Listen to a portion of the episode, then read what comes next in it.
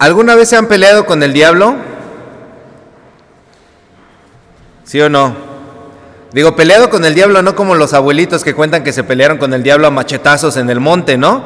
Dicen que se metieron a su terreno y agarraron unos aguacates, yo qué sé, y salieron con el machete a pegarle al diablo para, para derrotarlo y le ganaron, ¿no? Lo, lo que dicen, le ganaron al diablo.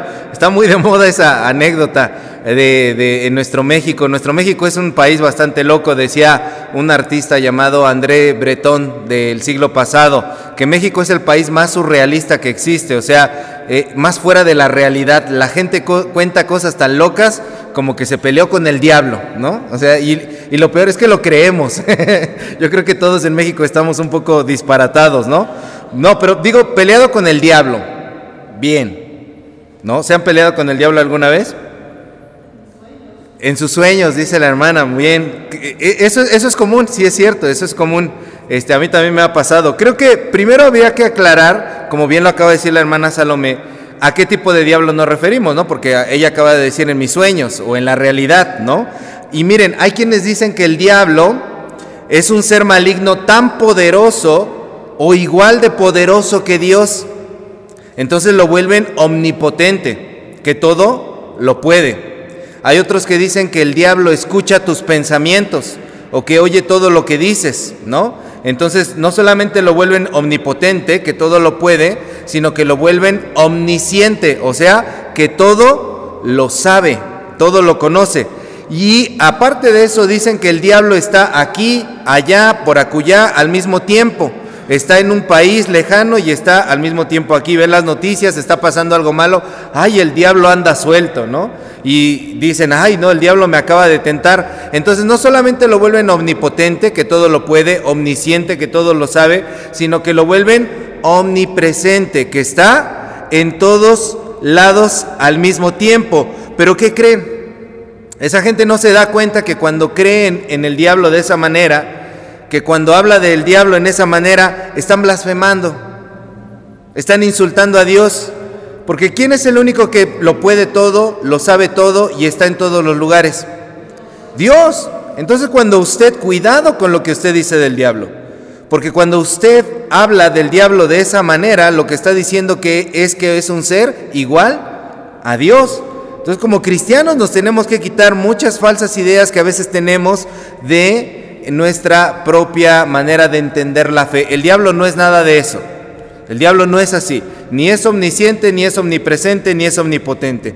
Otros dicen que el diablo más bien representa las batallas internas que nosotros tenemos dentro de nuestra mente y nuestro corazón entre lo bueno y lo malo.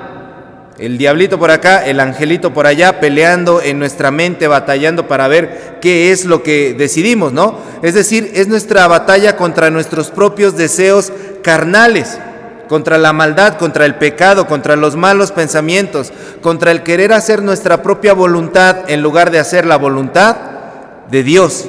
Entonces, cuando nosotros cedemos a nuestro propio instinto, nuestros deseos, nuestra voluntad, dejamos que el diablo gane dentro de nosotros. Yo no sé qué crea usted del diablo. Es muy respetable lo que usted crea del diablo. A lo mejor usted me dice, no, sí, pastor, yo sí le gané a machetazos. Yo sí de verdad creo en el diablo de esa manera, ¿no? Pero mire, le quiero decir que esta cuestión del diablo no es una doctrina esencial del cristianismo. Quien ha tomado el curso de probandos, quien conoce la doctrina de la iglesia metodista, sabe que en ningún lugar se habla del diablo ni en el carácter de ser metodista, ni en las reglas generales, ni en los artículos de religión, ni en las doctrinas esenciales de nuestra iglesia. No, este no es un asunto que nos ocupe a nosotros como metodistas. ¿Por qué? Porque nosotros creemos y predicamos a quién? A nuestro Señor Jesucristo. Entonces mucha gente dice, ¿crees en el diablo? No, yo creo en Cristo. ¿Creerás en el diablo tú? Bueno, ¿crees que existe un diablo? Ah, ese es otro asunto. Esa es una pregunta diferente. Esa es una pregunta diferente. Nosotros creemos en Cristo y creemos que teniendo fe en Él es suficiente. Y muchos ministerios, muchas iglesias le dedican horas y horas a estar hablando del diablo, de muchas formas. Como decíamos la semana pasada, muchos ven al diablo en todas partes. ¿No? En vez de que vean a Dios en todas partes, ven al diablo en todas partes. Que te vistes así es del diablo, que usas falda eh, corta, en el caso de las mujeres es del diablo, usas pantalón, peor tantito, es del diablo, usas maquillaje, es del diablo. Casi siempre ven al diablo en las mujeres, ¿no? muchas iglesias son de esa manera, eh, de ver lamentablemente de esta manera eh, estas cuestiones de la maldad. Pero miren, les digo todo esto porque viene a colación con la lectura que hicimos el día de hoy. Por favor, abran la Biblia en Mateo 4 de los versículos 1 al 11. Hoy este tema del diablo es importante por lo que acabamos de leer. En esta lectura se nos dice que el Espíritu Santo de Dios lleva a Jesús al desierto con un solo propósito. ¿Cuál? ¿Para orar? No. ¿Para estar con Dios? No. ¿Para apartarse y tener un momento de soledad? No. ¿Qué es lo que dice la Biblia? Para ser tentado por el diablo. ¿Había leído usted esta parte?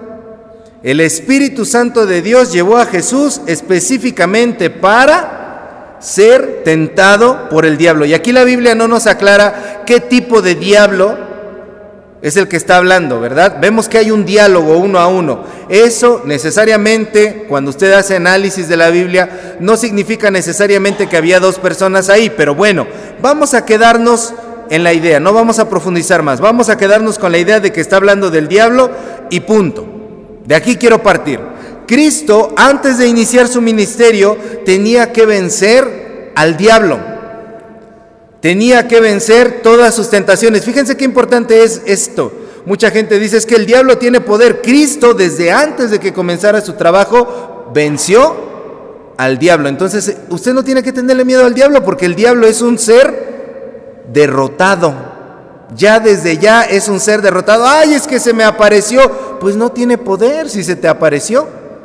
Es un ser derrotado. Cristo lo vence. Bueno, entonces Cristo, antes de comenzar su trabajo, tiene que vencer sus tentaciones. Este diablo le presenta los que podrían ser los pensamientos más profundos de nuestro Señor Jesucristo, los deseos más ocultos de su corazón como ser humano. Entonces Jesús tiene que enfrentarse a esto y vencerse a sí mismo.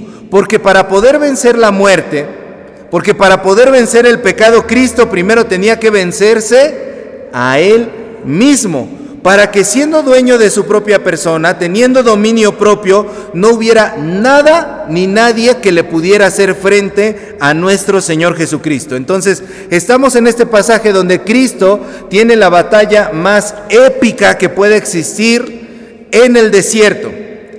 Y debemos poner mucha atención a esta batalla que Cristo tiene en el desierto aquí, porque en este episodio, cuando Jesús vence al diablo, no solamente está librando una batalla a título personal o de forma personal, cuando Jesús vence al diablo nos está enseñando a nosotros a vencer al diablo en nuestras propias vidas.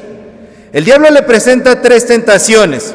Y en todas esas tentaciones tienen algo en común. En todas les cuestiona la identidad de Él como hijo de Dios.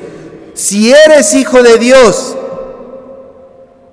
viene y lo cuestiona al respecto. Y eso es lo que hace el diablo con nosotros. Si eres hijo de Dios, si eres alguien, si eres algo, si eres así, a ver, ¿puedes resistir esto? Entonces, si eres hijo de Dios, le dice el diablo a Jesús, tres cosas. Convierte las piedras en pan. La segunda, ¿cuál fue? Arrójate desde dónde? Desde el pináculo del templo, desde lo alto del templo. Y la tercera fue, híncate y qué? Adórame y te daré todos los reinos de la tierra. Miren, todas estas tentaciones tienen sentido. Jesús ha estado en el desierto ayunando durante 40 días. Convierte las piedras en pan. Jesús tenía hambre. Jesús tenía hambre porque es un ser humano.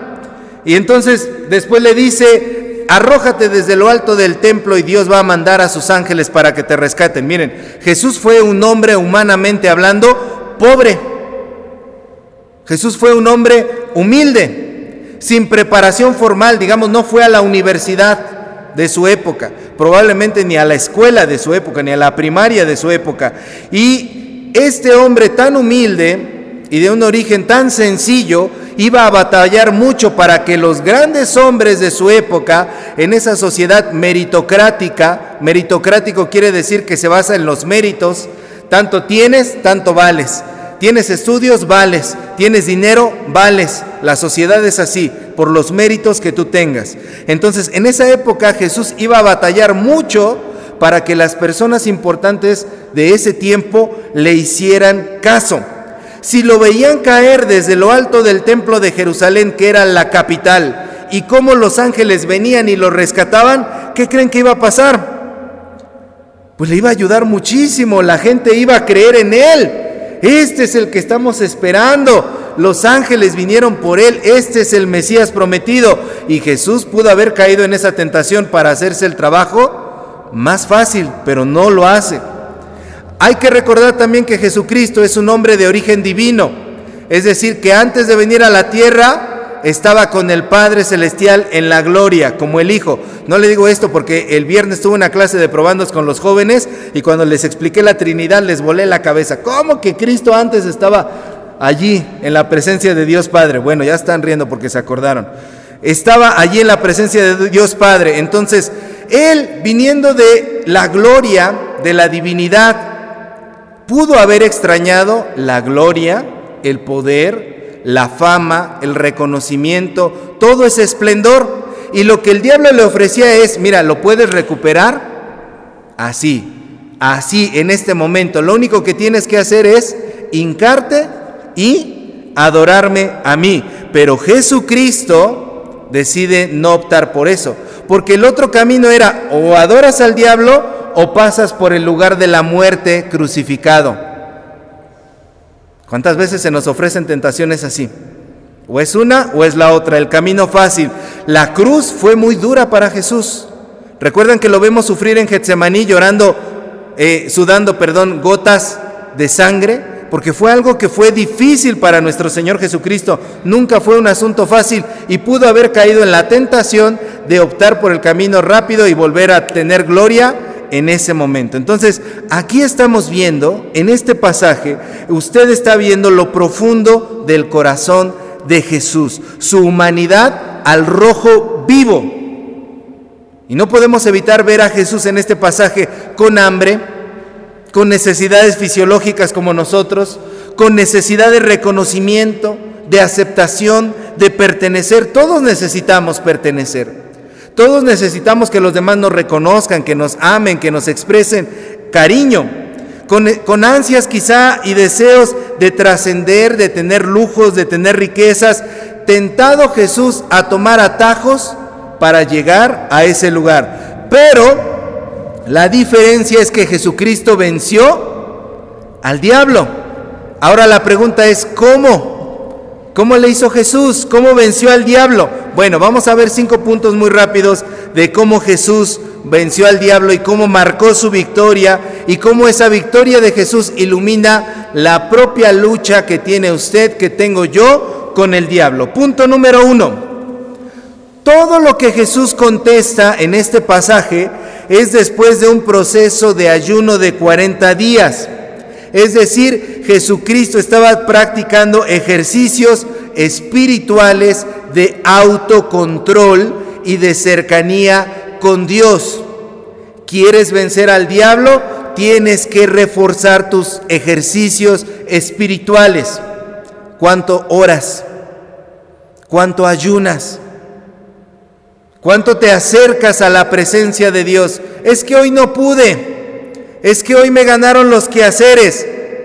Tienes que vencer eso y acercarte a la presencia de Dios. Punto número dos. Todo lo que Jesús contesta proviene de un profundo conocimiento de la palabra de Dios. Jesús dice, no solo de pan vive el hombre. Deuteronomio 8.3.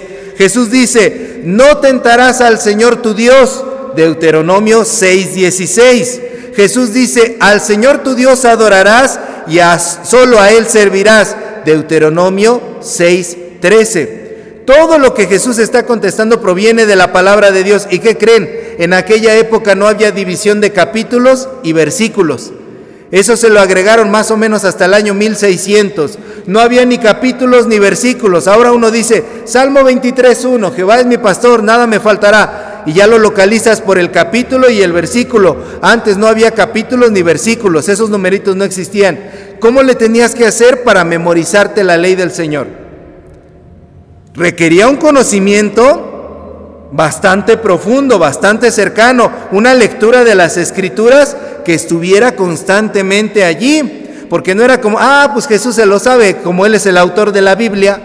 No, como ser humano tuvo que aprender, lo cual quiere decir que nuestro Señor conocía mucho las escrituras. Y además, fíjense, son pasajes que si usted lee el Deuteronomio, ahora que estábamos en el plan de lectura que pasamos el Deuteronomio, muy probablemente no vimos esos versículos porque están medio escondidos. Requería lectura de la Biblia. ¿Quieres vencer al diablo? Lee tu Biblia, profundiza, estudia, ámala, respétala. La Biblia no es para traer aquí, ¿qué cristiano soy? ¿Saben que a nosotros nos decían los, los, eh, el pueblo del libro? Porque cuando iban al culto todos los hermanos iban siempre con su Biblia por acá. Y a muchos se les quedó traerla por acá, pero no en el corazón. Traerla cargando en el brazo, pero no en el corazón. Punto número tres. Jesús decide no pecar para satisfacer sus necesidades fisiológicas. En este caso, el hambre. Y hay mucha gente que es capaz de hacer lo que sea por satisfacer sus necesidades fisiológicas. Lo hice porque tenía que comer. Lo hice porque tenía que llevar dinero a casa el que no tranza no avanza. Este México corrupto está lleno de mexicanos que somos así, que intentamos sacar la ganancia para satisfacer nuestras necesidades. Mucha gente hace cosas ilícitas por, comillas, necesidad. Entonces, incluso hay gente que dice, yo no pude resistir la tentación sexual, es que soy hombre, es que así somos los hombres. Es que yo no puedo resistirme. Es una necesidad incontrolable. Debía hacerlo. Mucha gente también, incluso en otro tipo de necesidad, necesitamos un lugar para vivir, ¿cierto? ¿Cuántas personas conocen que no hacen tranzas para quedarse con terrenos? con el pretexto de que están satisfaciendo sus necesidades de vivienda, cualquier otra acción que supla lo material. Entonces, si usted quiere vencer al diablo, no ponga como prioridad sus necesidades fisiológicas, cualquiera que sean. Y no las ponga como prioridad y no esté dispuesto a hacer lo que sea. Punto número cuatro. Jesús entiende que no es por sus logros, no es por sus méritos que va a lograr algo. Entonces decide confiar absolutamente en Dios sin exigirle pruebas irrefutables. Como hijo de Dios quizá pudo haber exigido, Padre, por favor, yo quiero que me des una prueba de que tú estás 100% conmigo, me voy a arrojar del templo, como dice este diablo, y quiero que me demuestres que tú estás conmigo. ¿Por qué? Porque Jesús muchas veces se sintió abandonado. Se nos menciona explícitamente en Mateo 27, 46, Dios mío, Dios mío, ¿por qué me has abandonado? Explícitamente, porque si usted sabe leer entre líneas en el Evangelio, se puede dar cuenta que muchas veces Jesús se sintió cansado y se sintió abandonado. Pero aunque él no veía una prueba certera, una prueba definitiva de que el Padre Celestial estaba con él, Jesús decidió creer. ¿Cuántas veces te has sentido abandonada? ¿Cuántas veces te has sentido abandonado? Que nadie te oye. ¿Cuántas veces has orado sin respuesta? ¿Cuántos años has pasado quizá orando por algo y no le ves respuesta a eso? Mucha gente cuando toma eh, esas circunstancias de que no ve respuestas a sus oraciones, ¿sabe qué hace? Abandona la fe. Ese Dios no existe. Yo le estuve pidiendo que salvara a fulana persona y se murió. Yo le estuve pidiendo que sanara de tal cosa y sigo enfermo hasta el día de hoy. El Dios en el que ustedes creen no existe porque no sana, porque no salva, porque no responde. ¿Cuántas veces quizá has sentido que Dios no está allí. Ten cuidado de caer en esa manera de vivir como si Dios no existiera. Entonces, punto número cuatro, ¿quieres vencer al diablo? Aunque no veas pruebas,